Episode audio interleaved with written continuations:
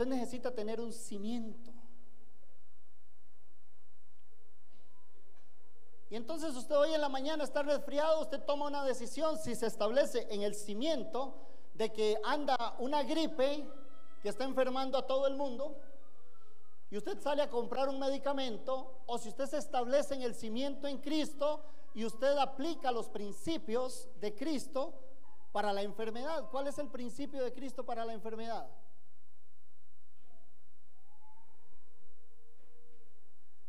Pastor, pero es que no tengo, no me levanté con fe. Entonces busca a alguien que se levante, que esté con fe y venga y dígale, hermano, yo necesito que usted ore por mí. Y quizás la inyección costaba cinco mil colones. Y usted dijo, el Señor me sanó, entonces coge el sobre misionero y le pone cinco mil colones y dice, Señor, los recursos del reino siendo administrados en el diseño correcto del reino.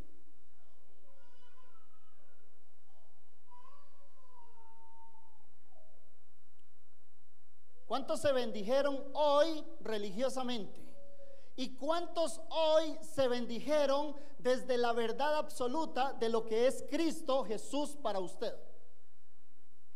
¿Cuántos hoy se levantaron y dijeron, nada me faltará? Pero fue que lo leí en Facebook. O escuché a Oscar y a Karen en el programa que tienen de la emisora por internet decir que hay que bendecirse y que nada nos va a faltar. Es una convicción en su espíritu que a usted nada le va a faltar. Esa, esa es su verdad absoluta.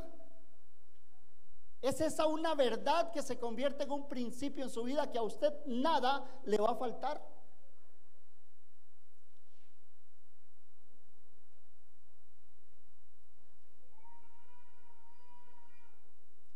He tenido el privilegio, y digo el privilegio, porque no solamente respeto como pastores a Guni y a Yerling, sino que los admiro. Son dos personas que son, son, Yerling es amiga de mi esposa y mi esposa es amiga de Yerling. Y Guni y yo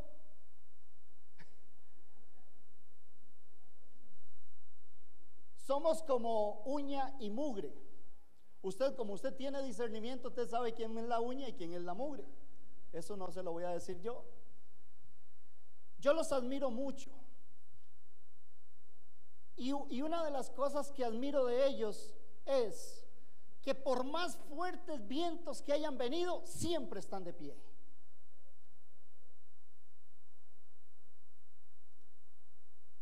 Y ustedes como iglesia tienen un privilegio muy grande de tener dos pastores que son apasionados de Jesucristo.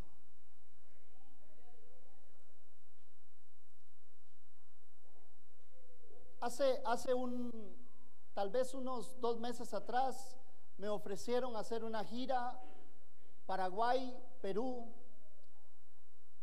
creo que estaba incluido Chile y Argentina. Y resulta que la persona que me hace la invitación para hacer esta gira me dice, Luis, qué importante sería que fueras, pero también económicamente te va a ir bien. Pero resulta que coincidí el tiempo para venir a Costa Rica. Y créanme, no saben ustedes el placer, el privilegio que me produce estar con mis hermanos en Cristo en esta congregación. Cuando yo vengo para Costa Rica, hay dos cosas que traigo bien, bien claras. Una es que voy a compartir con mi familia de, sangre, de, de, apellido. Y otra es que voy a ir a compartir con mi familia de MMR.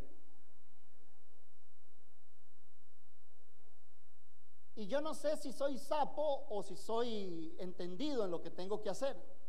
Usted tómelo como quiera. Pero a mí nadie me ha dicho que yo le dé cobertura en intercesión a esta iglesia. Pero si hay alguien que ora todos los días por esta iglesia, se llama Luis Conejo. Todos los días donde yo estoy, yo tengo un encargo de parte de Dios de estar orando por esta iglesia. Y entonces, como yo oro por ustedes, El Espíritu Santo de Dios me mantiene informado de lo, de lo que ustedes están haciendo y por dónde ustedes están yendo. En el 2018 estuve en Venezuela y el Señor me permitió compartir la enseñanza que voy a compartir hoy. Esta enseñanza tiene que ver con la visión, o más bien con la cosmovisión bíblica para el desarrollo de lo que Dios nos ha llamado a hacer. Y hoy vamos a estudiar cuatro principios.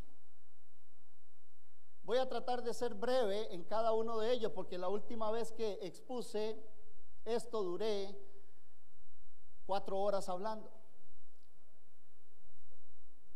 Dice cuatro principios fundamentales para establecer y desarrollar la cosmovisión bíblica del reino.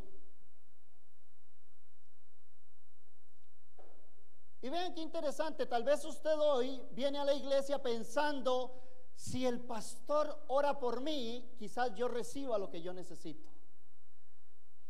Es que si el pastor se me acerca, uy, dicen que viene un pastor de otro país.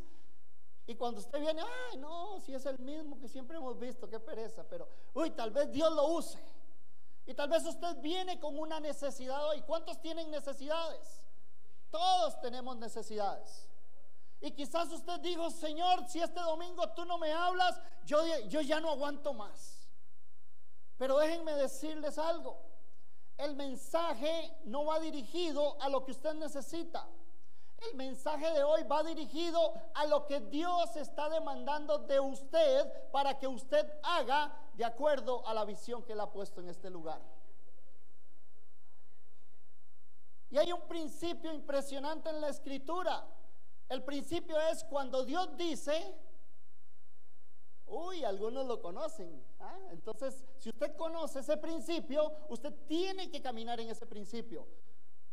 Quiero hacerte una pregunta. Medita por un momento cuál es tu necesidad.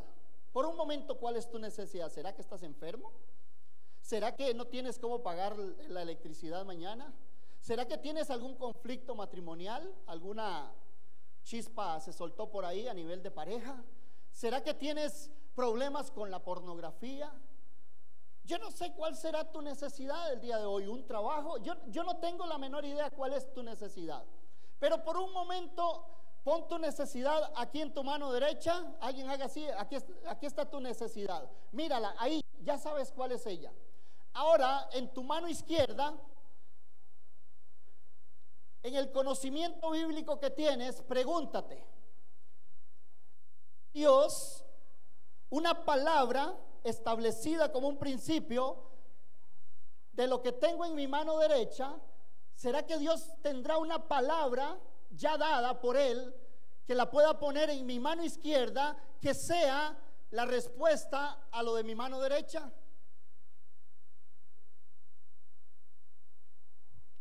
Y es que viene a mí el versículo bíblico que dice, ustedes no estén afanados por nada.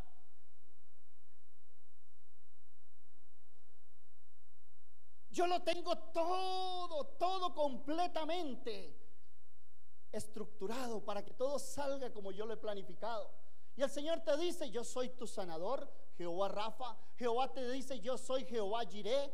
¿Qué es Jehová Jiré? ¿Ah? tu proveedor. Él, él, tiene control de nosotros, Él tiene control de su creación. Dios es un Dios que no se descuida por nada.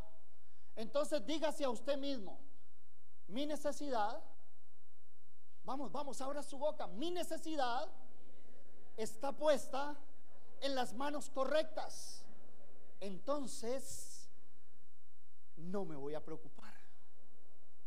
Y nos vamos a enfocar en lo que Dios está demandando de nosotros que hagamos como iglesia. Porque viene un tiempo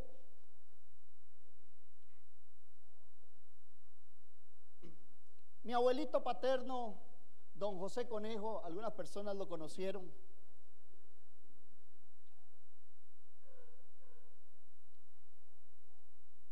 Cuando él estaba a punto de morir,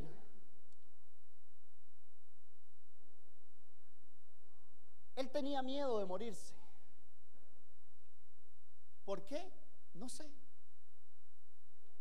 Pero yo lo tomé de la mano en un momento que se, se quitó una de sus hijas y yo me senté y le tomé su mano. Un hombre con 50 años de estar en el Evangelio. ¿Cómo lo haya vivido? Eso es problema de él. Lo que sé es que él tenía miedo de morirse. Y yo le tomé su mano y empecé a decirle, él no abría sus ojos, no se movía, yo le tomé su mano. Y empecé a decirle, abuelo, qué maravilloso Vas a ir a conocer al Padre como Él te conoce a ti. Qué maravilloso. Abuelo, vas a conocer las calles de oro, el mar de cristal. Vas a entender los misterios que no entendemos aquí en la tierra. Abuelo, qué maravilloso. El Padre te está esperando con sus brazos abiertos. Tú peleaste la buena batalla. Ten fe, ten confianza. Mi abuelo apretó mi mano, abrió sus ojos se sonrió conmigo y se fue.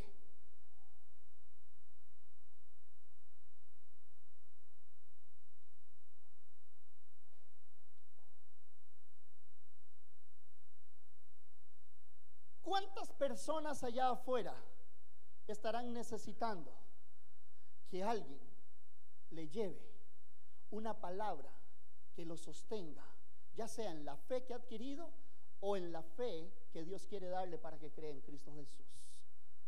Y la pregunta que yo me hago, ¿con quién lo va a hacer Dios?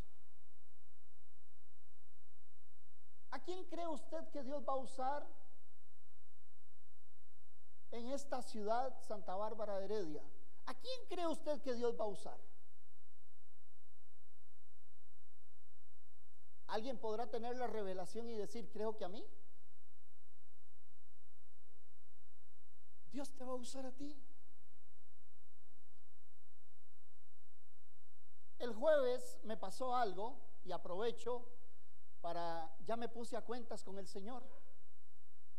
El jueves me invitaron a jugar la famosa mejenga de fútbol que se juega aquí en Santa Bárbara desde 1910, yo creo. Y resulta que fui a jugar fútbol y en una jugada de esas, sin mala intención, golpeé a un jugador contrario. Más bien él se golpeó conmigo. Creo que tengo dos dedos del pie casi que quebrados. Yo no tuve mala intención y yo me disculpé. Pero él siguió y empezó a ofenderme. Y llegó un punto en que yo me enojé. Cosa extraña en mí porque yo nunca me enojo. Me enojé y también lo ofendí de palabra y di unos pasitos como queriendo preguntarle qué será lo que se le ofrece. Y se vino mi hijo, mi hijo Brian, y me agarró y me dijo, papi, ¿qué es lo que usted está haciendo? Y yo ya tenía la mirada como el tiburón fija en la presa.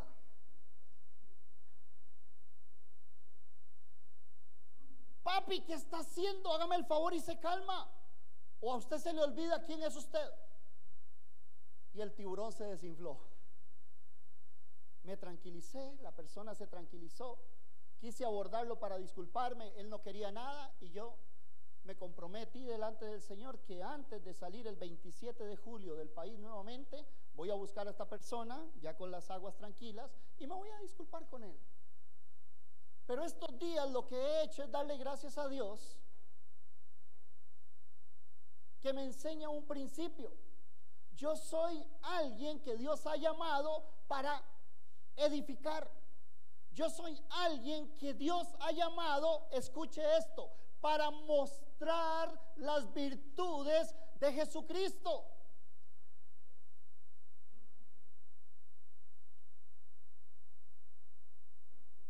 Me la estaban vendiendo barata.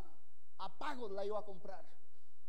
Y resulta que Hoy públicamente expongo esto porque me voy a, voy a buscar a esta persona a quien quiero, admiro y respeto mucho. En un momento de nos calentamos.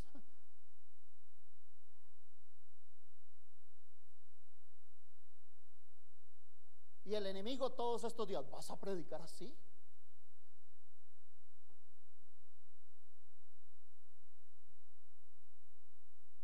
Entonces la pregunta que viene a mi mente y a mi corazón es, ¿cómo estamos modelando a Cristo?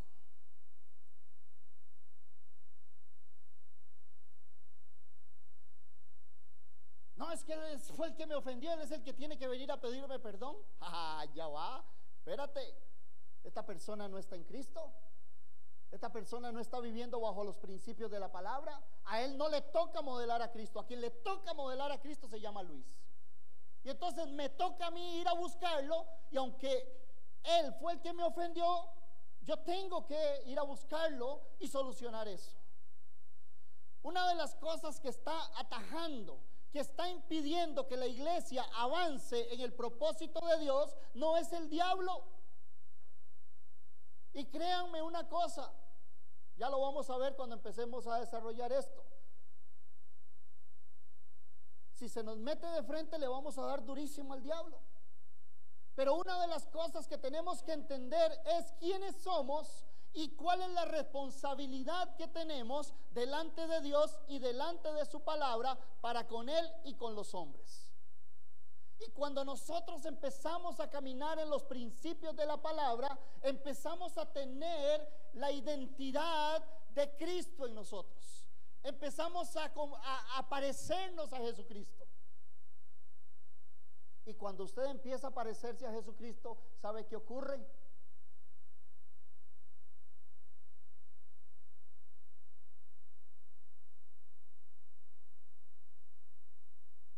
¿Sabe qué ocurre cuando usted empieza a parecerse a Cristo? Empieza a ocurrir que la voluntad del Padre empieza a manifestarse en nosotros. Y la voluntad del Padre es que llevemos mucho fruto. La voluntad del Padre es que seamos prosperados en todo. Y en estos cuatro principios los vamos a aplicar muy generalizados, o más bien vamos a abrir el, el espacio para el desarrollo de una visión, una cosmovisión.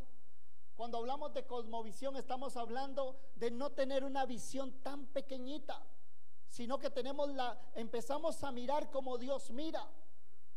¿Cuántos quieren mirar como Dios mira? ¿Sabe qué significa eso? Dejar de ser usted y empezar a parecerse más al Señor. ¿Está usted dispuesto? Y entonces me va a tocar que ir a buscar a esta persona y decirle, papá, venga acá, deme un abrazo, quiero pedirle perdón, quiero disculparme con usted si lo ofendí, si lo maltraté.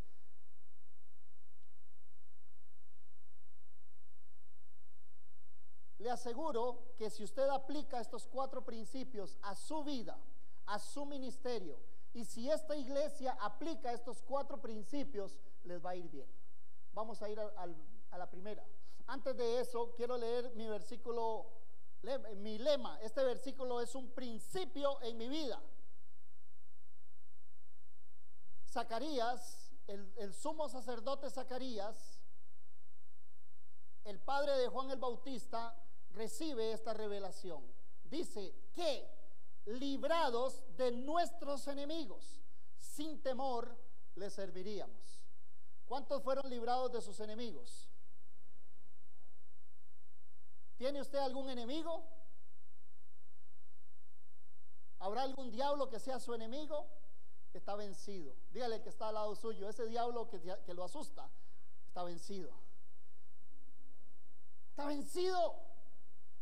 No tenemos que tener temor.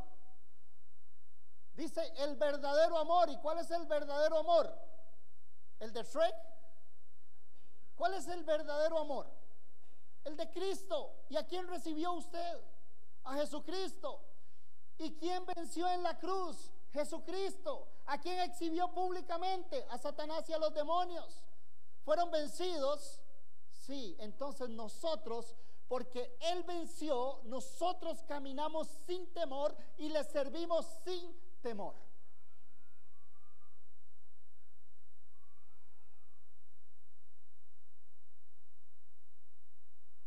En Bolivia hay una ciudad que se llama Oruro. Es una zona minera. Y para, hay unas minas y en una de las, de las tantas cuevas que hay, hay un altar donde levantaron una estatua de el tío. El tío es el diablo.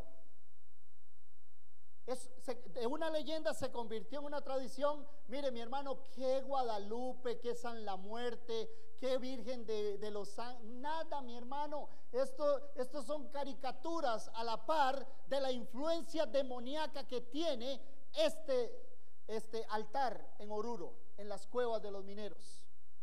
Y hace unos días se levantaron unos profetas y empezaron a hablar de que Dios quiere. Y entonces yo les escribí en un grupo que tenemos y les dije, sí, el hombre fuerte de Bolivia está en Oruro. Se llama el tío.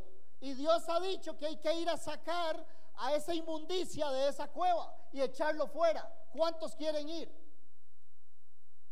Ahí estoy esperando.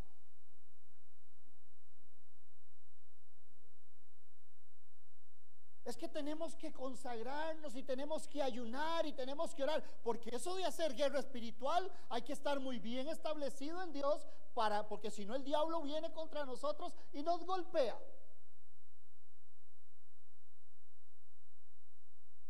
Entonces el cristiano vive en modo consagración cuando hay que pelear con el gran, con el diablo y cuando no hay que pelear con el diablo vivimos en modo lo que a usted le dé la gana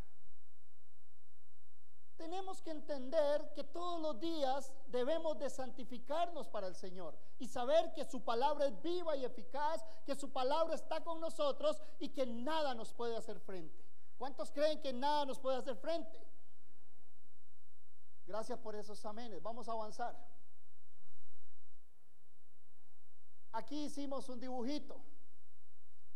Ahí vamos a encontrar los cuatro principios. El primero es establecer edificar, delimitar y despojar. Fíjense cómo esto va a ir tomando sentido en nuestra vida diaria, en nuestro territorio, en nuestra casa, en nuestro trabajo y en cualquier parte donde vayamos. Muy bien. Vamos a ver el primer principio, delimitar. Démosle a la otra, por favor. Ahí hicimos el, para esto lo construimos en Venezuela, entonces en la ciudad de Maracay. Eh, estuvimos, pusimos el mapa, por eso esta diapositiva está con el mapa de Maracay, en el estado de Aragua, en Venezuela. Vamos a continuar, la otra. Muy bien. Para poder entender lo que es delimitar, vamos a pedirle al Señor que Él ministre sobre nosotros la unción que había en Nehemías.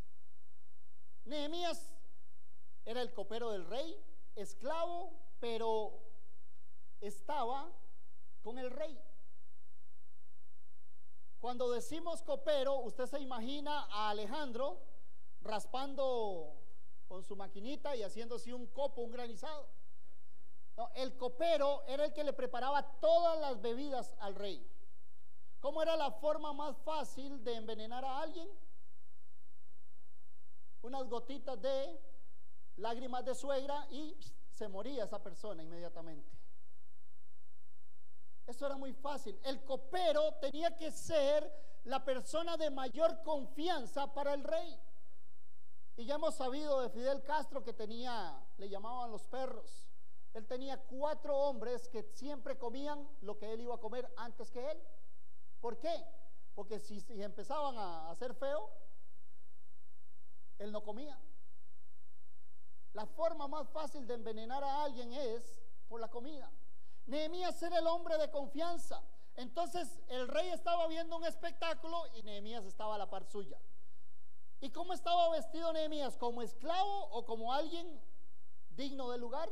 Entonces tenía sus buenas vestiduras. Terminaba la función y se podía tomar las bebidas del rey. Terminaban de comer y podía comerse la comida del rey. ¿A quién le gustaría tener un trabajo así? Pero dice la escritura que un día Dios le dice a Nehemías, Nehemías, el rey le dice a Nehemías, Nehemías, porque estás triste. Y él le dice, no puede ser posible que mis hermanos estén pasando afrenta, necesidad, y hay algo que hacer por ellos. La unción de Nehemías tiene que ver con que la pasión por las almas, que tiene nuestro Señor Jesucristo venga a nosotros. Que el anhelo de ver la manifestación gloriosa del poder de Dios sobre un territorio, seamos nosotros los portadores de esto. Pero lamentablemente la iglesia se está conformando con ser la iglesia en cuatro paredes. Hay problemas sociales en este cantón, en esta comunidad. Hay situaciones de fondo. Ha crecido la droga. Tengo informes de que ha estado creciendo la prostitución. Se nos ha metido la droga en todo el país. Y la iglesia, eso es un problema del mundo. Nosotros mientras estemos resguardados en estas cuatro paredes, todo está bien. Pero Nehemías estaba de lo mejor. Pero le dijo al rey, yo necesito ir donde están mis hermanos, porque ellos están necesitando del el poder de Dios. ¿Cuántos de ustedes están viendo a esas personas que están allá afuera? Quizás tu hermano, tu papá, tu hijo, tu familiar, tu amigo, está allá afuera, muriéndose sin Cristo y nosotros no estamos teniendo la capacidad de sentir compasión por estas almas.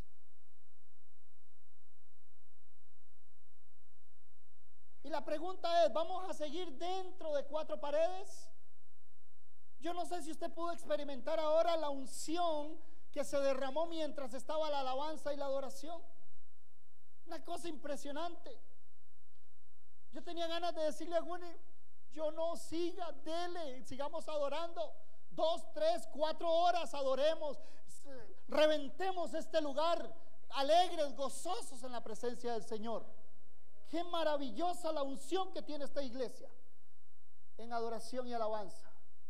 Pero si la unción que Dios nos ha dado solo alcanza para que usted recargue baterías, para que llegue al otro domingo, ahí arrastrado, medio, medio entendiendo el Evangelio, esa unción se convierte en fuerza bruta, porque no está siendo direccionada hacia donde Dios quiere llevarla. Ah, pero si usted carga las baterías hoy y mañana usted es un portador de buenas nuevas, mañana usted es un hombre y una mujer que mientras va caminando va bendiciendo el lugar. Usted, cuando usted tiene la identidad que usted no vive en Santa Bárbara de Heredia, sino que usted vive en el reino de Dios establecido en Santa Bárbara de Heredia, la cosa va a empezar a cambiar. Todo tiene que ver con identidad.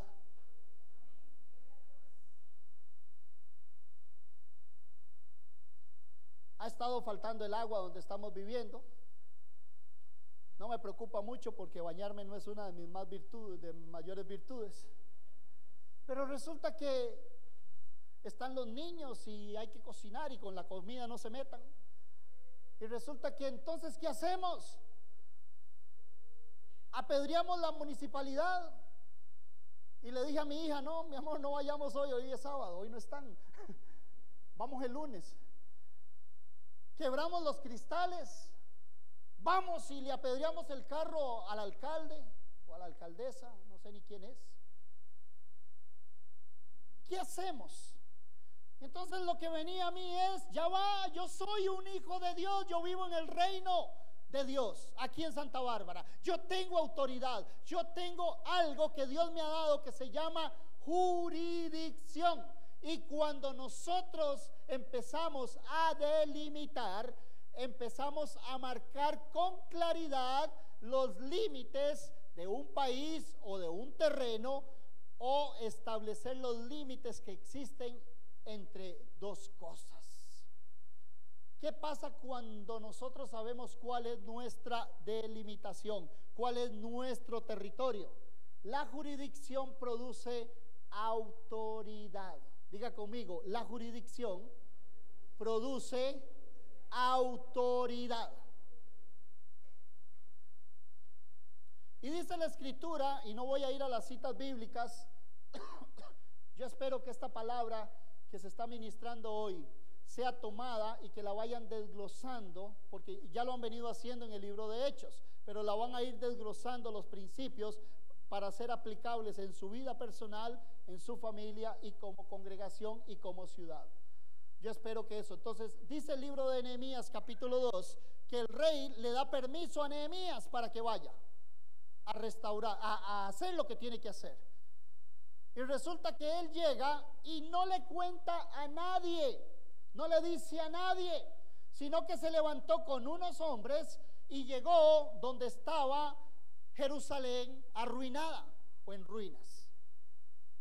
Y lo primero que hizo que fue, no contó los hombres, no preguntó cuántos recursos tenemos, no preguntó quién quiere ayudar. Dice la escritura que tomó su caballo, se montó en el caballo y empezó a recorrer el territorio por la línea donde estaban las murallas.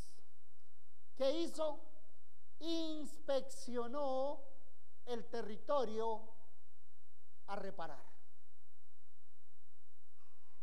Yo quiero hacerte una pregunta.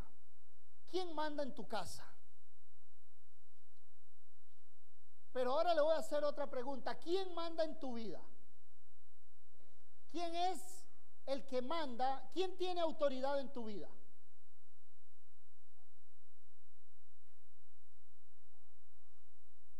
Les hago otra pregunta. ¿Quién manda en Santa Bárbara de Heredia? ¿Quién manda? ¿Quién es la autoridad que dice así se hace y así se hace en Santa Bárbara de Heredia? ¿Quién?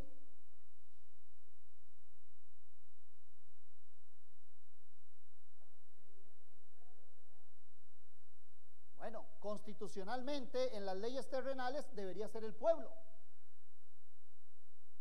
¿Quién debe mandar en tu vida?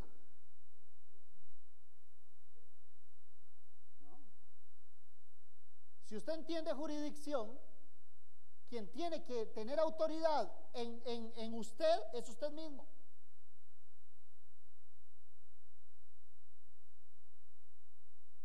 Dios va a hacer su parte, pero usted tiene que hacer la suya. O usted es como el hombre que va y alquila una película pornográfica y llega a la casa y le dice, Señor, si es tu voluntad que no la vea, que no funcione o que no haya electricidad. No, es una decisión del corazón. Usted es el que tiene que tomar decisiones en autoridad en usted mismo. ¿Quién es el que está mandando? Pero ¿sabe cuál es el problema que tenemos como iglesia? Que no sabemos cuál es nuestra responsabilidad ante los principios de la constitución política del reino, que es la palabra. ¿Quién es la autoridad de la casa? El esposo.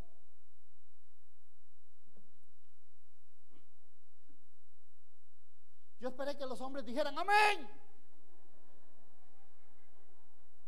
Por fin alguien con pantalones vino a respaldarme.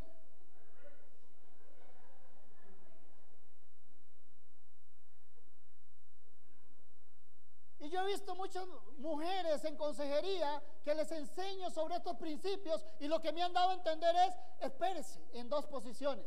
Cuando lleguemos a la casa, él se va a dar cuenta quién manda. Y segundo, él es tan falto de pantalones que termino mandando yo. Pero ¿quién en el orden de Dios, quién es el que manda en casa?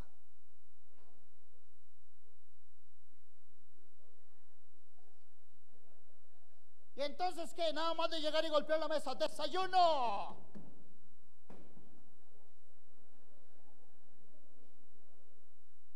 No, tiene, tiene un privilegio y tiene responsabilidades. Cuando delimitamos un territorio, ese territorio quiere decir que el límite del límite hacia adentro, en mi territorio mando yo. Y del límite hacia afuera que mande quien le dé la gana.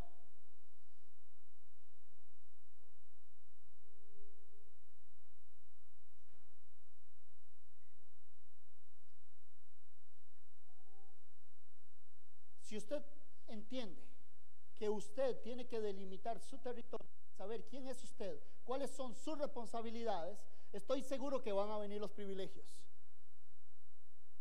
Hay personas que quieren que los respeten, pero no tienen respeto. Y todavía no me quieren, hoy no me voy a meter a hablar sobre lo que es la autoridad moral del cristiano. que es el peor problema que tenemos en la iglesia de Jesucristo. Somos buenísimos para decirle a otros cómo hacerlo, pero para nosotros que salga como sea. Cristianos que van y le dicen a otro, venga Cristo, se le van a terminar todos sus problemas, viera qué bueno es el Señor, Él va a restaurar su matrimonio. Y regresa uno para la casa y el matrimonio de uno. Entonces somos buenos para recetar, pero para tragarnos la medicina, no. Sabemos qué tenemos que hacer. Y cuando usted entiende cuál es su jurisdicción, usted tiene que empezar a cuidar lo que Dios le ha dado. ¿Cuántos de ustedes están cuidando? Uy, ayer nos dieron una cátedra de lo que era el hombre en la tricotomía. No me pregunte qué es eso. Compre la grabación por lo menos. ¿Está usted alimentando su espíritu? ¿Es usted de las personas que ora, lee la palabra, se congrega, ayuna y sirve al Señor? ¿Es usted de las personas que no camina sin antes haber tenido alimento para el espíritu? ¿Está su vida cimentada en los principios espirituales del reino? ¿O cómo está viviendo usted? Y dice la escritura que Nehemías se sacudió todo lo que significaba comodidad y seguridad y se fue y delimitó el territorio. ¿Y sabe qué pasó cuando Nehemías delimita el territorio? Inmediatamente empiezan a aparecer algunas cosas. Número uno, ahí el año pasado estuvimos hablando sobre lo que era legal e ilegal, no nos vamos a, a detener. ¿Nehemías estaba legal, sí o no? ¿En su tierra? Claro que estaba legal. Él estaba legal en su tierra. Él era ciudadano de Israel, de Judá en ese tiempo. ¿Cuántos de ustedes están legales en el reino? ¿Hay alguien ilegal en el reino? ¿Qué nos da legalidad? Haber aceptado a Cristo. Eso nos hace conciudadanos y nos hace coherederos y nos reviste de autoridad. Dígale al que está al lado tuyo, al lado tuyo ¿eres legal o ilegal en el reino?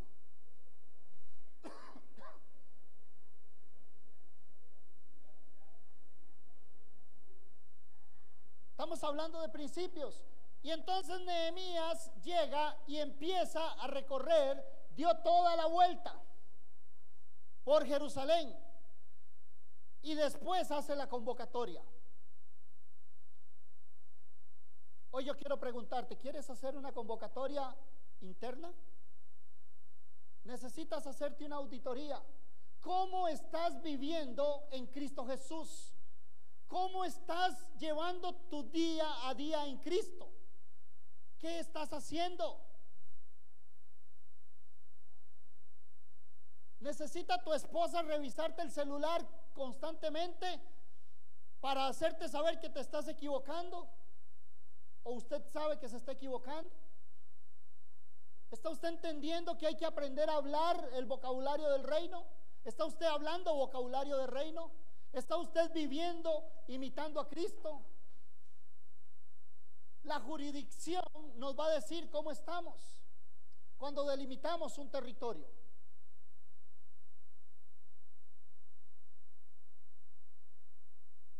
Y a veces nuestros hijos dicen, mi papá ora o mi mamá está orando. Uy, mi papá, vayan, van para la iglesia, si pidan por mí, oh, qué fácil. Qué bonito, ¿verdad? Pidan por mí, pero voy a ir a vivir como me da la gana. Cuando nosotros delimitamos un territorio, Dios nos va a apoyar. Cuando nosotros delimitamos y entendemos la responsabilidad del territorio, los rangos de autoridad que Dios nos ha dado, que no tengo tiempo para meterme a hablar de esto hoy. Los rangos de autoridad empiezan a establecer la jurisdicción y la responsabilidad dentro de esa, de esa jurisdicción y también la autoridad que tenemos en esa jurisdicción. Yo quiero hacerte una pregunta. Si tú estás viviendo una vida para el Señor, ¿puede el enemigo tocarte?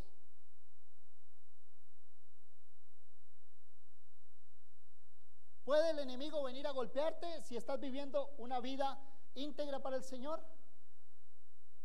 no puede tocarte. Entonces, ¿qué necesitamos hacer? Entender que tenemos que vivir una vida íntegra. Pero es más fácil volarle garrote al diablo y seguir viviendo como nos da la gana. Vamos a la otra, por favor. Vamos a ver tres, tres aspectos a la hora de, de delimitar. Lo que Dios quiere hacer. ¿Qué es lo que Dios quiere hacer en tu vida? Jesucristo lo dijo. Yo he venido para que tengan vida. ¿Y cómo? En abundancia. Dígale al que está al lado suyo, esto de ser cristiano es buen negocio. Vamos, vamos, dígaselo. Es buen negocio.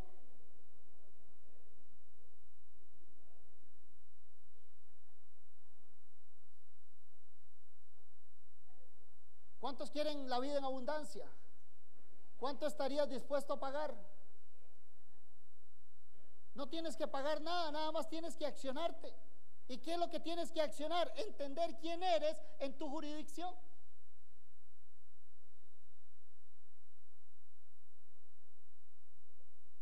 Dice la escritura, mujer virtuosa. ¿Cuántas mujeres virtuosas hay aquí? No. Yo creí que alguien se iba a levantar. Yo soy una mujer virtuosa.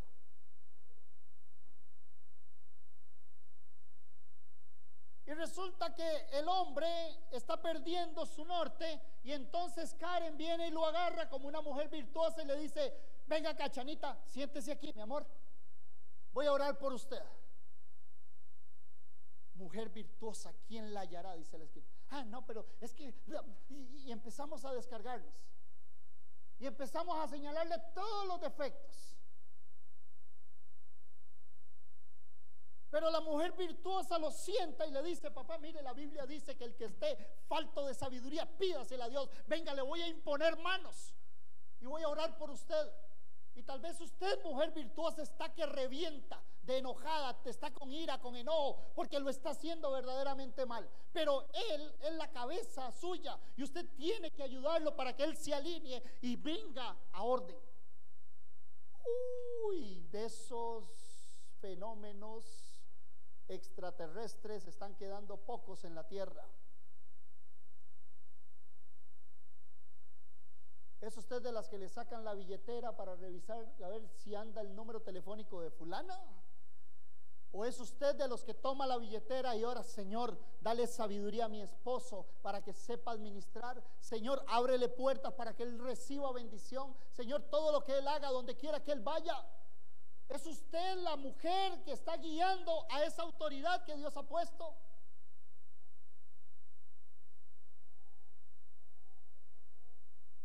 Espere que venga su papá, le dicen a los niños. Y el papá ha llevado todo el día. Y cuando llega a la casa, ella ya, ya puso su palabra por testimonio. Ahora tiene que cumplir. El que dice que va a hacer y no hace, uy, como las ondas del mar para cualquier lado va. Y apenas entra Sergio a la casa, empieza Rocibel.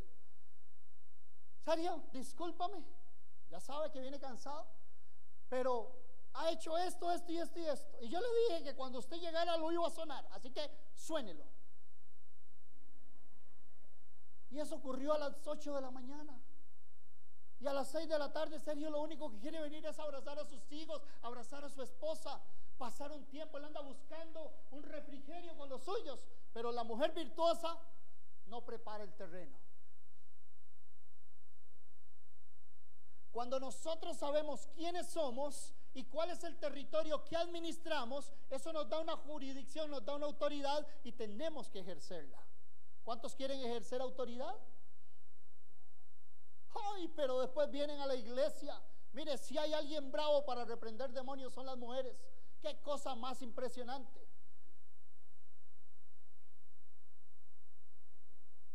Qué impresionante el carácter de las mujeres. Pero las mujeres tienen que entender qué significa ser una mujer virtuosa desde la palabra.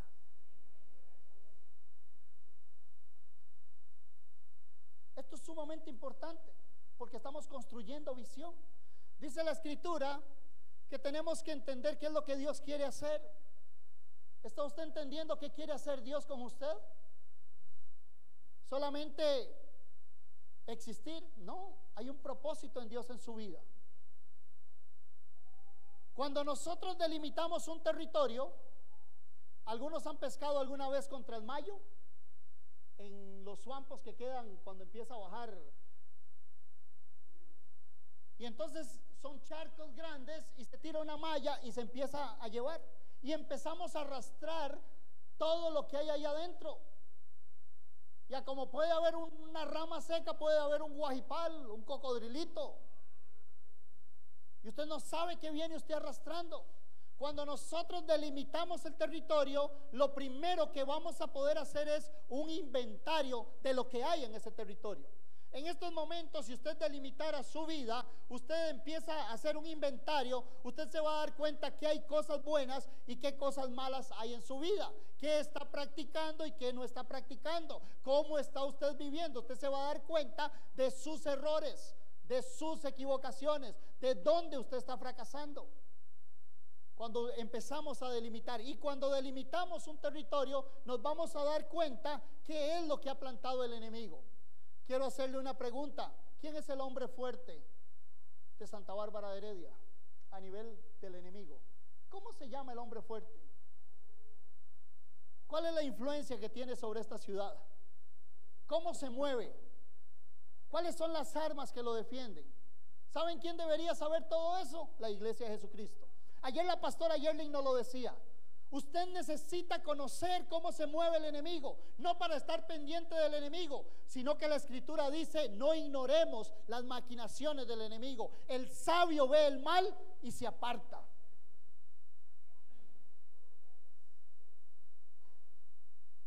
Cristianos en el Parque Central de Santa Bárbara de Heredia un 4 de diciembre y un 8 de diciembre celebrando las fiestas patronales. ¿Qué les parece?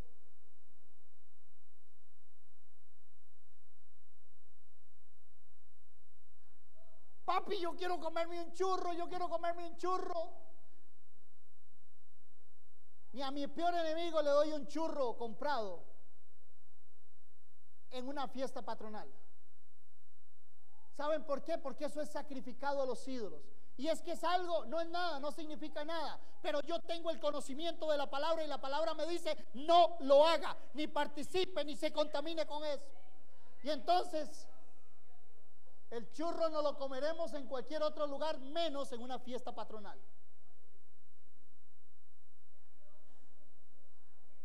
Vamos, vamos, chiquillos, a juego pólvora. En honor a la Virgencita de Santa Bárbara. Nada más y nada menos al hombre fuerte, a uno de los principados a nivel de la brujería, del ocultismo a nivel mundial, llamado Changó. La Virgencita de Santa Bárbara.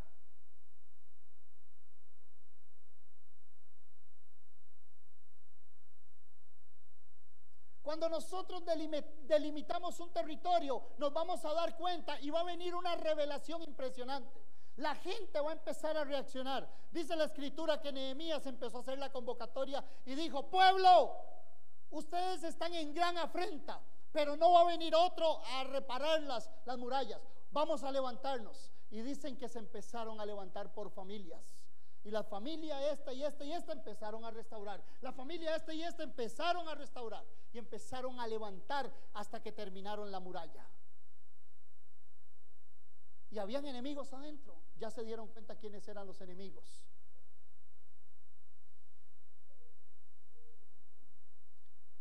Vamos a pasar a la otra para poder redimir el tiempo. El otro principio que necesitamos es tener la unción de Esdras. Dice la escritura, ¿cuántos han leído Zacarías capítulo 3?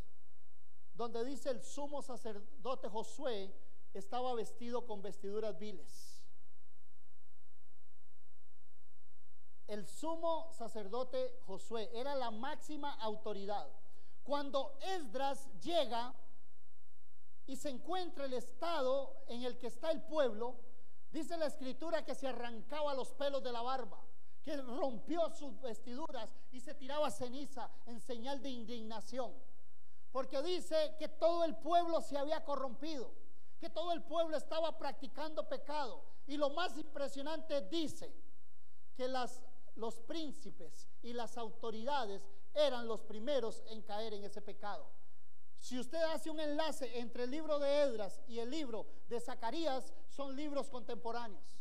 Y ahí nos va a decir por qué el sumo sacerdote tenía vestiduras viles. Pero cuando Edras llega, después de ver toda la escena, el hombre no dice, me voy, voy a salir corriendo. Santa Bárbara Heredia, este pueblo mata a sus profetas. Este pueblo mata a los pastores. Todo el que se huye, ese espíritu es tan poderoso que nadie lo ha podido vencer. Y vamos a salir corriendo o nos vamos a levantar. Y Edras vino y le dijo al pueblo, pueblo, aquí hay cosas que están mal hechas. Hay que empezar a sacar. Y empezó, empezó a establecer. Dice que tomó el libro de la ley y empezó a recordar el libro de la ley para que el pueblo retomara nuevamente su condición delante de Dios.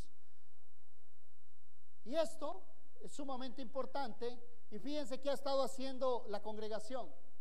¿Hace cuánto tienen de estar estudiando el libro de los hechos? ¿Cuántos meses?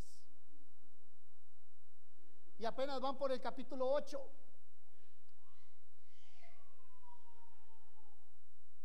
El jueves recibimos una enseñanza que hay que ponerle una cátedra. Fue una cátedra la enseñanza del jueves. El jueves el Espíritu de Dios utilizó a, la sierva que estaba predicando para enseñarnos. Principios que necesita la iglesia para ser la iglesia, para entender el proceso por donde vamos, para dejar de ser chupasangres en la iglesia y entender que Dios nos está llamando para que seamos portadores de buenas nuevas.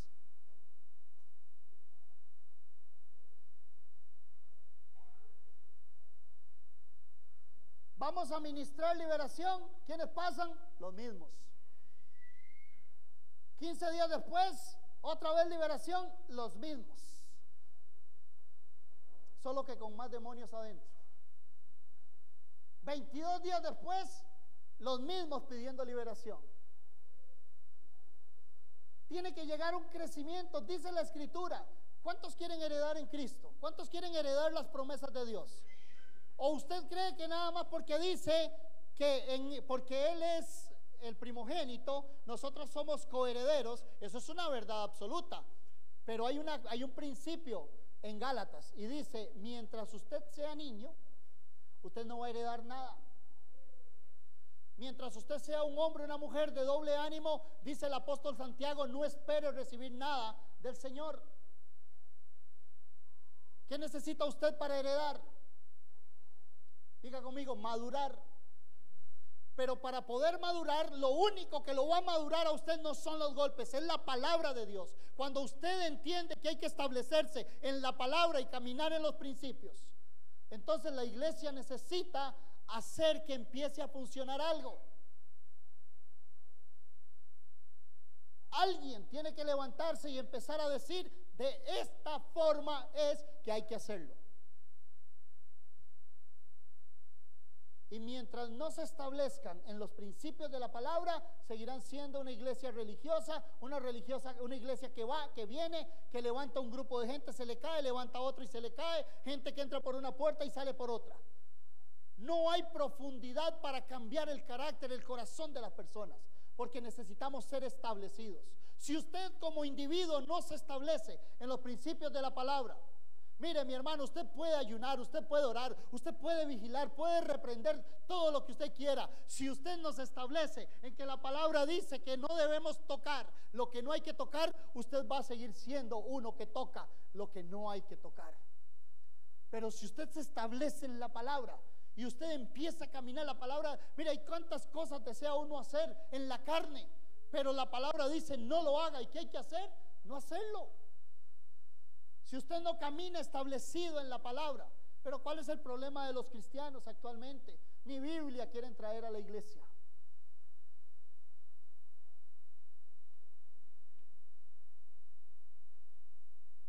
Qué tremendo.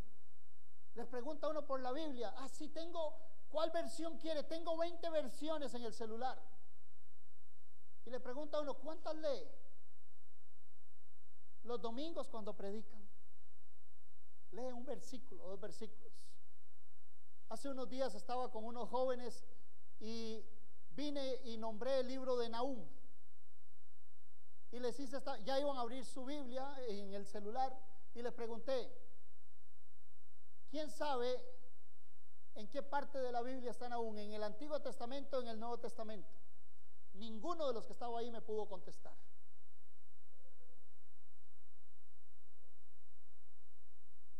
Usted se imagina lo que es traer 20 traducciones de la Biblia al hombro a la iglesia. Es una cosa impresionante en libros, en Biblias. No se puede.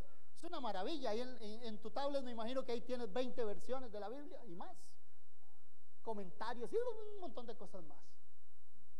Pero resulta que tenemos que tener contacto con la escritura. Hay algo maravilloso cuando usted tiene la escritura en su mano, aparte del privilegio de saber que es la palabra de Dios, que ese es un manual de vida.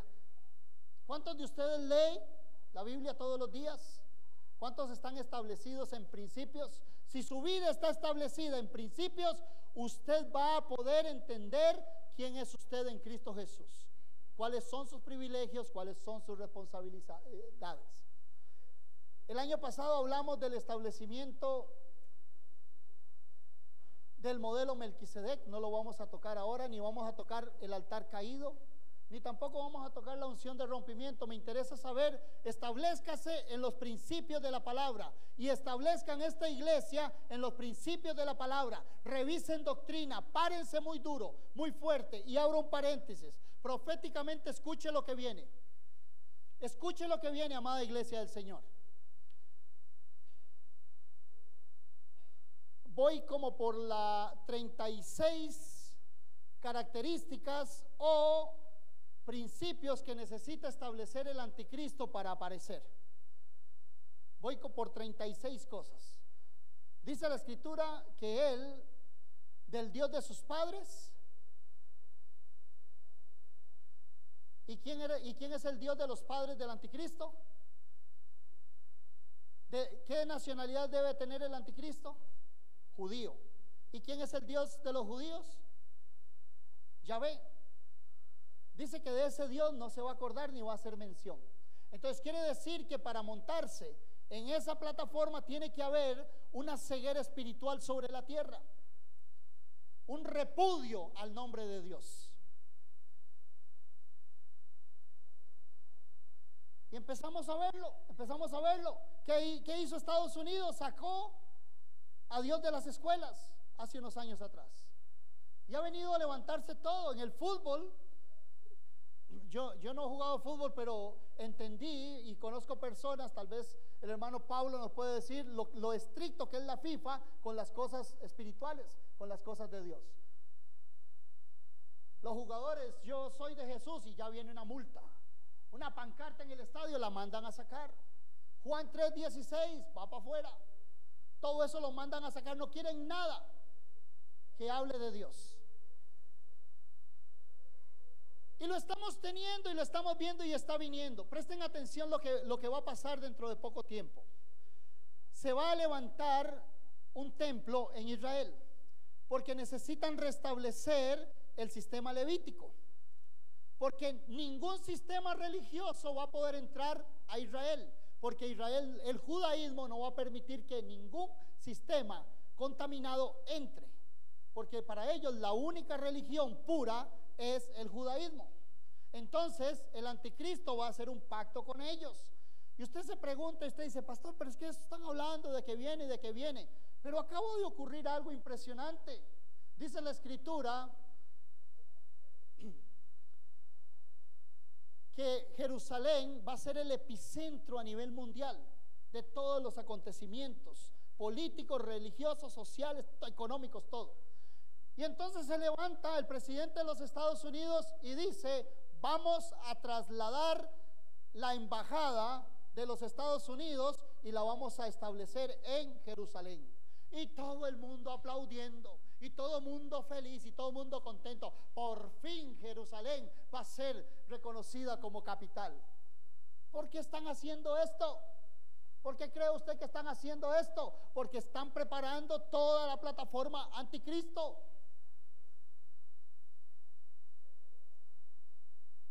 y están preparando todo el sistema levítico nuevamente y Jesucristo desechó el sistema levítico y estableció un nuevo diseño, un nuevo orden sacerdotal.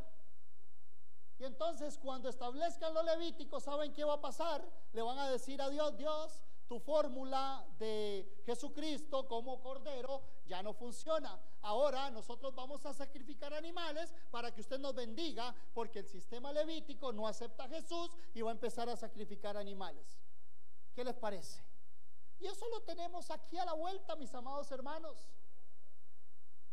Y estamos asustados por este montón y yo no quiero ofender a nadie. Yo no quiero, mi, mi, mi problema no es ni con los homosexuales, ni con las lesbianas. No, yo no tengo problemas con nada de eso. El problema es de cada uno. Cada uno va a tener que darle cuentas a Dios. Pero estamos asustados con el levantamiento de todo esto. Y entonces los profetas en Costa Rica se levantan a decir, hemos sido sitiados por demonios de alto rango, de una jerarquía y demonios viniendo sobre esta nación. Iglesia, hay que levantarse y entonces los profetas descubriendo el agua tibia, hay que levantarse a orar y a interceder y a clamar. La iglesia tiene que orar.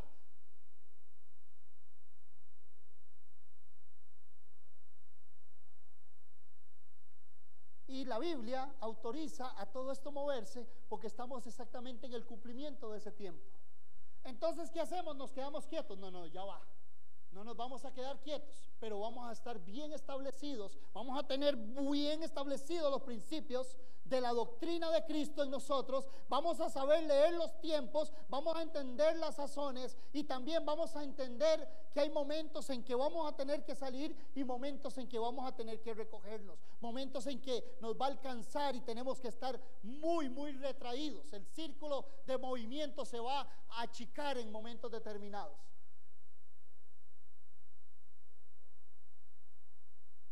necesitamos entender, estar establecidos en principios doctrinales. Por eso quiero decirles, Jerling, Guni, quiero felicitarlos. Los felicito, mis amados hermanos. Gracias por esforzarse. Quiero felicitar a Oscar y a Karen que están soltando. Yo los escucho, mi hermano. Yo estoy, es que casi no tengo tiempo, perdón, tengo mucho tiempo, entonces yo los escucho. Jairo, quiero felicitarlo. Nicole, quiero felicitarlo. Y a cada uno de ustedes que se está esforzando y está pagando un precio. No saben la alegría, tal vez por nombres no los identifico, pero déjenme ver dónde está mi hermano. Ya casi lo localizo. ¿Qué se me hizo? Hay alguien que quiero felicitar. Oiga, lo iba a felicitar y no vino a la iglesia, no puede. ¡Ah! Ya lo encontré allá atrás. El otro, la otra vez me lo encuentro con un gafete, ni, ni tan siquiera su nombre, porque tengo unos 15 mil nombres en la cabeza, me acuerdo pero lo encuentro sirviendo como, como un diácono, como un, alguien en la iglesia. hace seis meses era uno de los que estaba casi que respirando con respiración artificial. Pero ahora vengo y lo encuentro sirviendo. Y para mí es la cosa más maravillosa verte servir.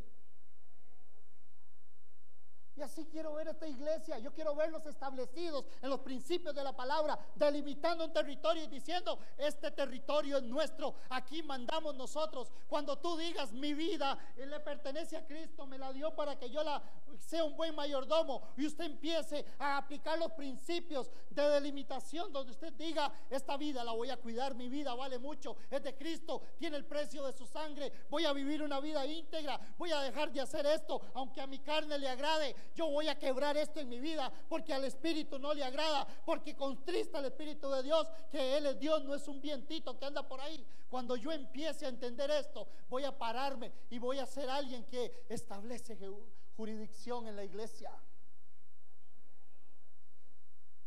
Si quitaran esa columna, ¿usted seguiría sentado ahí? Tal vez sí. ¿Y si quitaran esta otra? Tal vez sí. Y si usted empieza a ver a Sergio y a Rosibel subiendo bloques y bloques y quitan aquella otra columna, ¿usted seguiría sentado ahí? Es muy probable que usted se vaya corriendo, corriendo, corriendo, buscando zona segura. nosotros necesitamos ser columnas en, el diseño de la iglesia. No puede ser posible que nosotros somos los que estamos chupándole la, la, energía al pastor. Nosotros somos los que le gastamos el tiempo a los pastores con consejería y otra vez el mismo problema y otra vez el mismo problema. Yo tuve que tomar una decisión en mi vida.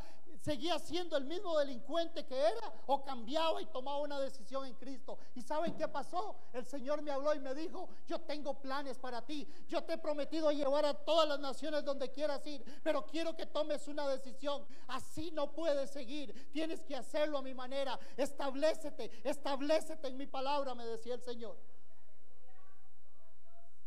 Y he tomado una decisión. Y lo digo no con orgullo, sino con seguridad, porque necesito que sean ministrados por el poder de Dios en seguridad y confianza, para que usted se levante y deje de ser un parásito en la iglesia, deje de ser un chupasangre, deje de ser alguien que se roba los recursos, sino alguien que trae, que aporta, que alguien que está alineado, que le dice a los pastores, aquí estoy pastor, dígame qué es lo que hay que hacer. Y si no hay que, y los pastores no saben, pues invéntenlo porque hay que hacer, porque hay gente que está queriendo servirle al Señor. Deje de ser un hermano de domingo y conviértase a Cristo en un siervo fiel para el Señor. Establezcase en la palabra y usted va a ver el poder de Dios. Vamos a la otra rápidamente.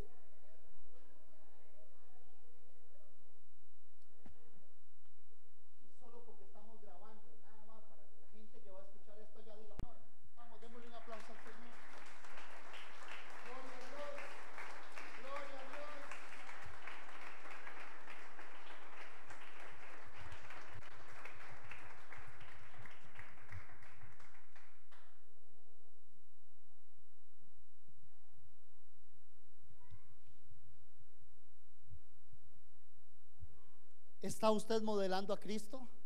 Pregúntele al que está a la par suya, vuélvalo a ver y dígale, ¿está usted modelando a Cristo?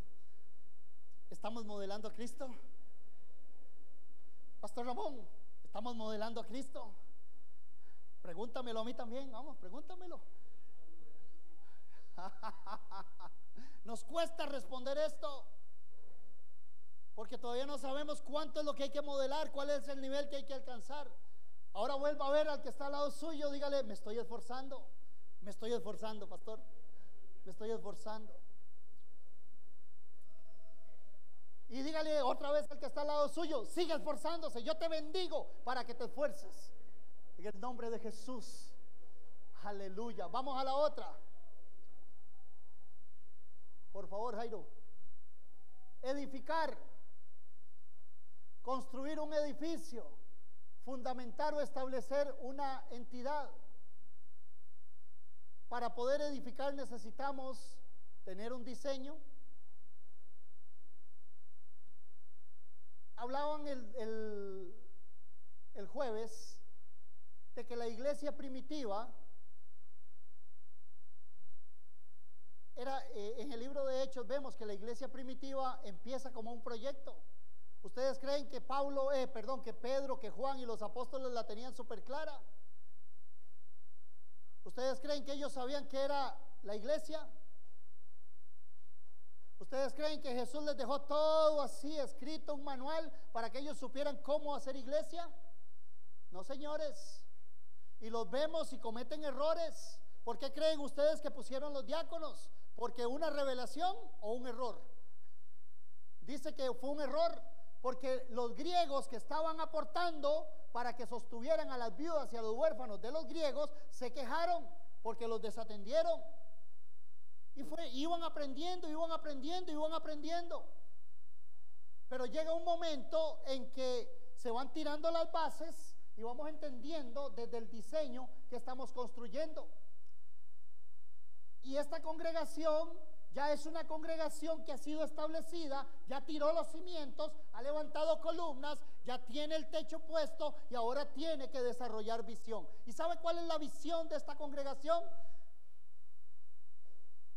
Mateo 28, 16 al 18.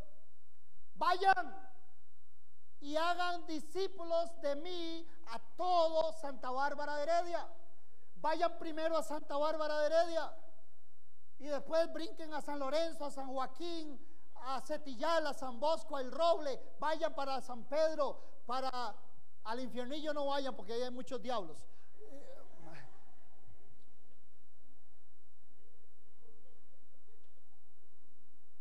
Vayan a desamparados y sigan a la abuela. Lleven, lleven las buenas nuevas.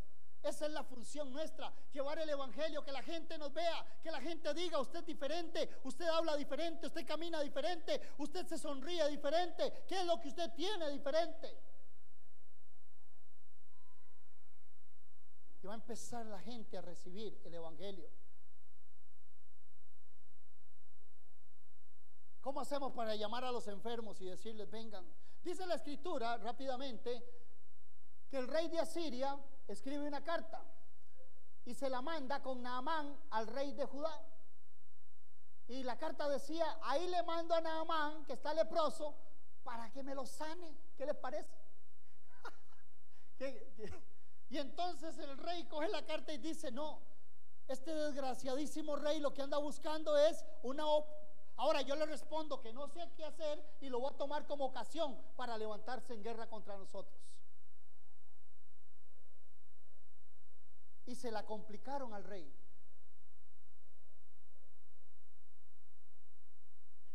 Pero había un hombre en Judá que se entera de lo que pasa, que está sintonizado con lo que Dios está, lo que Dios va a hacer. Y entonces le manda a decir al rey, rey, ¿qué le pasa? Mándemelo para acá. Y se van a dar cuenta que hay profeta de Dios en esta ciudad. ¿De quién estoy hablando? De Eliseo. Y se levanta Eliseo y le dice al rey, mándemelo para acá. Está la iglesia de Jesucristo diciéndole, hay un letrero en las clínicas de Santa Bárbara, en los hospitales, que diga, vayan a MMR, Setillal de Santa Bárbara, fútbol, salón, no sé ni cómo se llama el lugar, le hacemos publicidad. Rosy va a financiar porque vamos a hacerle publicidad al negocio y todo. Y van, vengan los enfermos. Si no pueden sanarse ahí, véngase nosotros, aquí lo vamos a sanar. ¿Está la iglesia haciendo eso?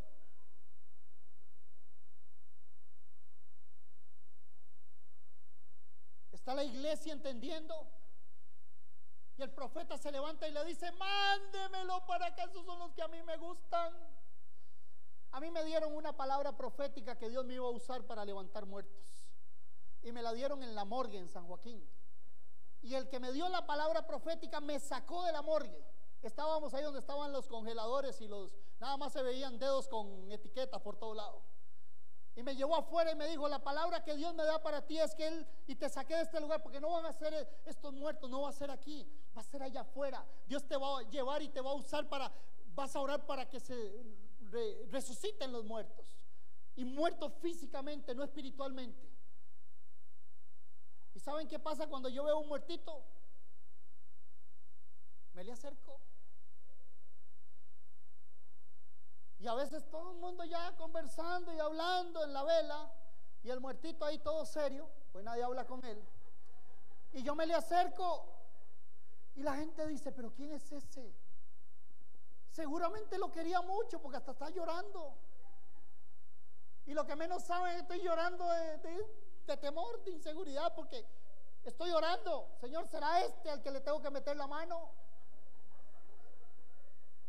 Para otros es una desgracia que se muriera un familiar. Para mí es una oportunidad de mostrar las virtudes del Señor Jesucristo. Tengo algo aquí en mi pecho guardado y no puedo aceptarlo. Dimos una orden de que tú fueras sana y no estás siendo sana. Algo está pasando y yo soy responsable delante de Dios. Y ahora le decía al Señor, Señor, ¿qué pasa? ¿Por qué no funciona? ¿Por qué hablamos y no funciona? ¿Qué está pasando, iglesia?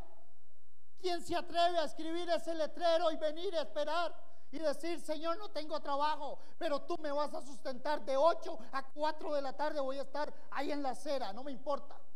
Y mientras alguien viene voy a barrer y voy a limpiar, aunque no tenga trabajo, me voy a emplear en tu reino y voy a esperar si alguien lee el rótulo y dice, oramos por los enfermos para que se sanen, a ver cuál llega es determinación, es saber que estamos siendo establecidos porque estamos edificando, tenemos cimiento establecido en Cristo. Estamos entendiendo, amada iglesia del Señor, lo que Dios nos está diciendo. Abra su corazón delante de la presencia de Dios. Esto, esto es para nosotros. Este es el tiempo de Dios para nosotros. Y aquí viene la parte que más me gusta. Estamos entendiendo lo que es ser edificados en la palabra. Hay un orden. Y solamente quiero rescatar algo. Jesús le dice a los discípulos, dentro de poco tiempo, por, les dice, vayan y prediquen, pero no vayan por camino de gentiles ni de publicanos, solo a las ovejas perdidas de Israel. Les generó una jurisdicción, les delimitó un territorio. Pero en Hechos capítulo 1, verso 8 les dice, esperen a que venga el Espíritu Santo, que va a venir y ustedes van a ser bautizados dentro de pocos días. Y después les dice, vayan y hagan discípulos. Lleven el Evangelio a Samaria, Judea, vayan por todas partes hasta los confines de la tierra. Entonces quiero hacerte una pregunta, ¿hasta dónde está tu jurisdicción?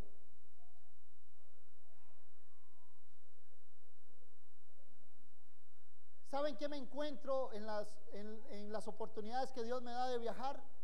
Y gracias a Dios, a veces me reúno con los apóstoles y la gente que tiene las megas iglesias. En otras naciones, 15 mil, 20 mil personas. Y lo primero que me preguntan, Luis, ¿y quién es tu cobertura apostólica?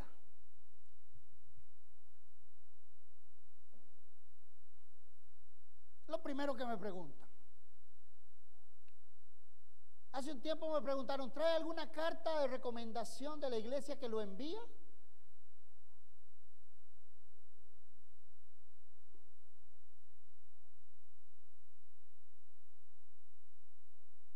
Es que si usted no trae, ¿cuál es la denominación que le da cobertura a usted? Y empiezan las náuseas.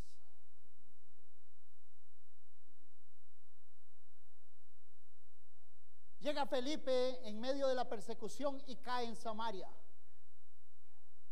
Y el hombre le predica a uno y el poder de Dios se manifiesta. Pero inmediatamente dice, uy, yo no le he pedido permiso a los apóstoles.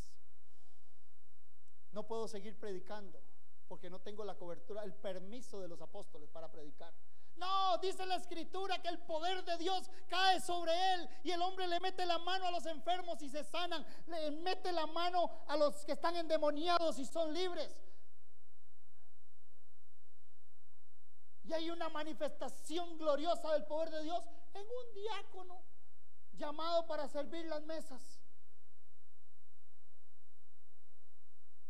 Y dice la escritura que atrás venían Juan y Pedro porque vieron que algo pasó. Y entonces ven algunos faltantes y ellos aportan la parte, no llegan y le dicen, pero Felipe, ¿a usted quién lo autorizó a hacer esto? Yo quiero decirte algo, no estamos hablando de orden, hay un orden, hay un diseño que hay que ser, que tiene que estar edificado, hay una cobertura. ¿Quién es la cobertura de la congregación? Los pastores. Tenemos que saber respetarlos y honrarlos, tenemos que saber someternos a ellos como autoridades. Pero una cosa es someterse y otra cosa es que ellos estén coartando y limitando tu ministerio. Usted nada más comunique, pastor, tengo del Espíritu Santo de Dios me levantó para ir a orar allá a aquel monte. Vaya, muévase, camine. Es que voy a ir a evangelizar al hospital. Vaya, muévase, camine. Y todavía si usted es un poco más arriesgado, tipo Luis Conejo, usted va primero y después nada más que el pastor escuche, uy pastor, aquí hay una ovejita suya que está sanando y que está orando por los enfermos y están siendo libres, están siendo sanos. Me es menester obedecer primeramente a Dios antes que a los hombres. Eso no quiere decir moverse en desorden. Eso quiere decir de alguien que tiene una identidad establecida, que ha sido edificado en la palabra, que sabe someterse al orden de gobierno de la iglesia, que, que viene, que se cimenta. Y la pastora escucha, ah, sí, Luis Conejo, sí, ustedes creen, seis meses no me han visto y vienen y me invitan para predicar. No saben si yo vengo bien, si yo vengo mal. No saben si fue que me votaron de Bolivia. Ni idea tienen si vengo huyendo. Cuando usted está cimentado en la escritura, cuando usted se edifica en la palabra, cuando usted eh, es, un, es un edificio compacto. A usted no le da miedo estar en ese lugar. A usted no le da temor traer gente a predicar. Hay gente que le no vaya a aquella iglesia porque lo van a contaminar. ¿Cómo? Vaya y escuche. Y después venga y cuénteme cómo le fue. A mí me dicen, voy a ir a tal lado, me tiene que dar un reporte de lo que vio allá. Y vienen y me siento con ellos y les pregunto, ¿qué aprendió? ¿Qué no aprendió? ¿Qué está bien? ¿Qué está mal? Y es interesante porque a veces me sacan una lista, pastor, esto sí, esto doctrinalmente se cae por esto y esto, y entonces yo me doy cuenta que mi ovejita puede ir a cualquier lugar, y perdón, perdón, dije ovejita, ¿verdad? Uy, estoy escribiendo un libro, se va a llamar El asesino de ovejas. Ah, quiero que se radique el término oveja en una iglesia, porque la oveja sigue a otro. usted sigue a Cristo como una oveja, pero usted es un rey, usted es un sacerdote, usted tiene una autoridad, usted tiene un ministerio, usted tiene una identidad. Usted no es una ovejita que ve eh, eh, detrás de alguien. Si el pastor dijo dónde mover la silla, usted la mueve. No, usted tiene criterio, usted tiene capacidad. Presione, sea usted en Cristo Jesús, que los pastores, usted se convierta en el mayor. Mire, los pastores se lo van a agradecer, el diablo se lo va a agradecer, porque ya el problema no va a ser el diablo, el problema va a ser usted. Pastor, vamos a hacer esto, pero ya va, pero estamos así, pero podemos hacer esto y esto. Y vamos a hacer esto otro y vamos a empujar y le vamos a meter duro. Vamos, vamos, vamos. Alguien que tiene la capacidad de entender que ha sido llamado para hacer cosas grandes. Y yo quiero pedirle que se saque de aquí, de su mente, un concepto que anda por ahí. Mucha gente cree que si usted va a las naciones Jugar fútbol en otra nación quizás sea más rentable que en Costa Rica. Si usted va a Estados Unidos, si va a Europa, ahora en los países asiáticos que están pagando muy bien, que están promocionando y moviendo. Pero yo no veo una diferencia en ser un siervo de Dios que le sirve al Señor en mi ciudad a ser un siervo de Dios que lo llevan a otra ciudad. Sáquese ese concepto de que usted es un siervo de Dios y usted va a las naciones. Si Dios lo ha llamado para las naciones, vaya. Y sea lo que Dios lo ha llamado a hacer, pero sea allá lo que es aquí y sea aquí lo que es allá. La oportunidad está intacta. Santa Bárbara de Heredia necesita que usted se levante, que esta iglesia se levante y vayamos y llevamos el Evangelio. ¿Cuántos de ustedes están orando por el alcalde? ¿O la alcaldesa? ¿Alcalde o alcaldesa? Alcalde. Yo no solamente estoy orando por el alcalde, el, que está en el puesto, sino por el próximo alcalde también estoy orando. Y estoy orando por las personas que están en autoridad aquí en, en Santa Bárbara de Heredia. Estoy orando para que el agua no falte. Estoy orando por los manantiales. Estoy orando para que Dios traiga bendición a esta ciudad. Estoy orando por los drogadictos, por los que están cayendo en prostitución salgo y voy en el carro y tal vez me ven callado, pero estoy orando y voy bendiciendo las calles, voy bendiciendo los lugares. Yo soy un instrumento de bendición. ¿Cuántos vamos diga, yo quiero ser o soy un instrumento de bendición? Vamos, declárelo en el nombre de Jesús. Vamos a la otra para terminar. Despojar. Uy, uy, uy, esto sí que es hermoso. Dice la escritura que Jehú era un hombre, les prometo que en cinco minutos termino Jehú era un hombre, un príncipe de Israel, que estaba bajo el diseño de gobierno de Acab. ¿Quién era Acab? Uno de los peores reyes que ha tenido Israel y que trajo a Jezabel y contaminó toda la nación. Se metió un sistema de idolatría religioso de Baal y de acera impresionante, una contaminación impresionante. Pero cuando le cayó la unción que Dios le dio, Jehú es el que mata a Jezabel. Jehú es el que mata a Acab. Jehú es el que mata a todos los profetas de Baal. Jehú es el que mata a todos los sacerdotes contaminados de Baal. Jehú es el que derriba los altares. Y dice la escritura que lo único que Jehú no hizo, y no entiendo por qué no lo hace, es que no quitó los altares que estaban en los lugares altos. Pero Dios le dio una unción a este hombre para levantarse y despojar, sacar todo aquello que no es de Dios en un territorio. Cuando delimitamos un territorio y empezamos a observar qué es lo que se está moviendo, nosotros tenemos la autoridad dada por Dios y aquí es donde dice la escritura, mi iglesia avanza y las puertas del Hades ¿qué? no prevalecen. Cuando nosotros estamos edificados como iglesia, estamos estructurados en el diseño de gobierno de la iglesia, tenemos la identidad de Cristo, nos vamos a levantar y todo lo que se nos meta por delante va a tener que ser, tomar una decisión. O se quita o nos lo llevamos de frente. La iglesia necesita entender quién es. La iglesia necesita entender cuál es la autoridad que tiene. ¿Lo estamos entendiendo, amada iglesia? ¿Está usted entendiendo a qué hemos sido llamados? A mostrar las virtudes de nuestro Señor Jesucristo. Hay todo un diseño, direcciones hacia lo físico, hacia lo político, hacia lo espiritual, hacia el sistema religioso. Tenemos que despojar lo que está fuera, echarlo fuera, y lo que está dentro también echarlo fuera. Yo quiero hacerte una pregunta. ¿Hay áreas en tu vida que no le has entregado a Cristo?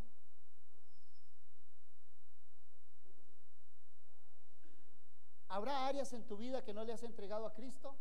Hoy es el día que las identifiques y te levantes en el nombre de Jesús y eches fuera todo eso que te ha tenido cautivo, todo eso que te ha estado atando.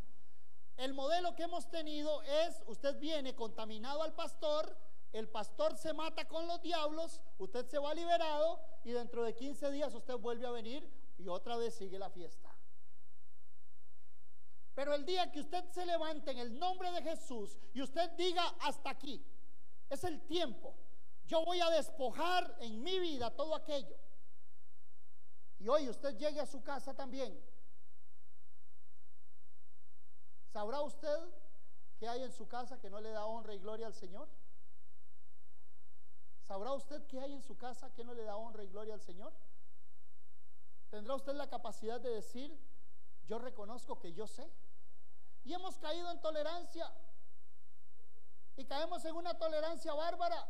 Nuestros hijos ahí escuchando las canciones del reggaetón y todo eso, y resulta que, ah, no, es que la psicóloga le dijo que es que él, él está encontrando su identidad, entonces que, que, vaya escuchando. No, no, no, no, vamos a, vamos a ponernos de acuerdo. Esta es una casa que se mueve bajo los principios del reino. El que quiere estar aquí se somete a esto. No quiere ser cristiano, pero te sometes. Me respetas, respetas mis principios. Aquí no se escucha esa música. Quieres tener una conducta homosexual, una conducta lesbiana, ese es tu problema. Pero recoge tus cosas y te vas o te comportas como tienes que ser dentro de mi casa. Es el tiempo de empezar a darle la honra y la gloria al Señor. Es el tiempo de llamar las cosas por su nombre. No podemos seguir siendo más buenos que Dios. No podemos caer en la sobreprotección. Quieren ser como sean, háganlo allá afuera, vayan, brinquen cojan para donde les dé la gana, pero mi casa y yo vamos a empezar a honrar y glorificar el nombre del Señor. En mi casa vamos a empezar a hablar vocabulario de reino. En mi casa vamos a dejar de gritar. En mi casa vamos a dejar de ofendernos. En mi casa no se escuchan gritos. Y empezamos a marcar jurisdicción. ¿Sabrá usted qué hay que ir a sacar de su casa? Alguien puede levantar la mano y decir, yo sé lo que hay que sacar de mi casa.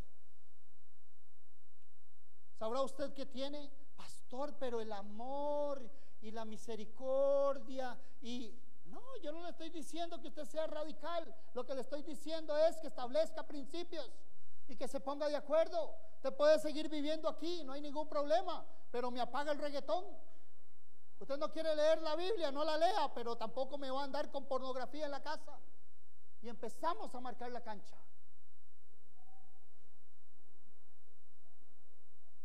¿Saben por qué el diablo me desordenó la casa? Uy, ¿cuál diablo? ¿Saben por qué se me desordenó la casa en un tiempo? Y aquí están mis dos hijas, y está mi esposa, y falta mi hijo Brian. ¿Saben por qué se me desordenó la casa un tiempo atrás? Porque empezamos a abrir puertas, porque empezamos a hacer cosas fuera del orden de Dios, porque empezamos a descuidarnos, porque empecé a tener tolerancia, porque empecé a negociar los principios del reino y empecé a darles, y cuando me di cuenta se desordenó la casa pero por la misericordia de Dios, el Señor trajo orden y sigue ordenando la casa. El día que tomemos la decisión de hacerlo a la manera de Dios, vamos a poder despojar todo aquello que nos ha tenido cautivos, que no ha podido soltarnos. Y yo no sé si usted está enfermo, pero si está enfermo, Venga aquí adelante, vamos a orar por los enfermos. Si usted está atado por algún demonio, no lo diga nada, revuélvase entre los enfermos. Venga, vamos a orar por usted. Si usted está pasando problemas y no sabe cómo resolver, venga. Si usted necesita sabiduría, si la palabra de Dios, lo desafía a ser un agente transformador del reino, alguien que tiene la cosmovisión del reino, alguien que decide servirle a Dios, alguien que decide dejar de ser la víctima, como dicen, y empezar a pararse y ser con identidad en Cristo y decir, no, yo ya no voy a pedir más oración, yo voy a resolver en Cristo, yo me voy a desgastar en Cristo mientras Cristo me soluciona. Vamos a orar, iglesia, vamos. Venga, venga, venga, en el nombre de Jesús. Es el tiempo de tomar decisiones.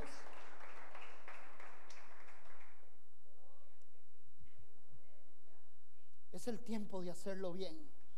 Uy, yo estoy necesitando hacerlo bien. Yo anhelo con todo mi corazón hacerlo bien. Me he levantado contra mi carne, me he levantado contra mí mismo y le he dicho, vamos a corregir porque hay que honrar y glorificar. Yo no quiero que Dios me sorprenda un día y me diga, no lo lograste. Con amor eterno te he amado, pero tú no lo entendiste, no quisiste hacerlo. No te dio la gana obedecer. Y he decidido en mi corazón obedecerle al Señor.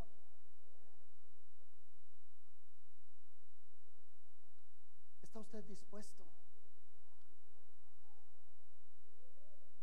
Todo el que quiera recibir de parte del Señor, quiere dar un paso de fe y puede venir, puede venir acá.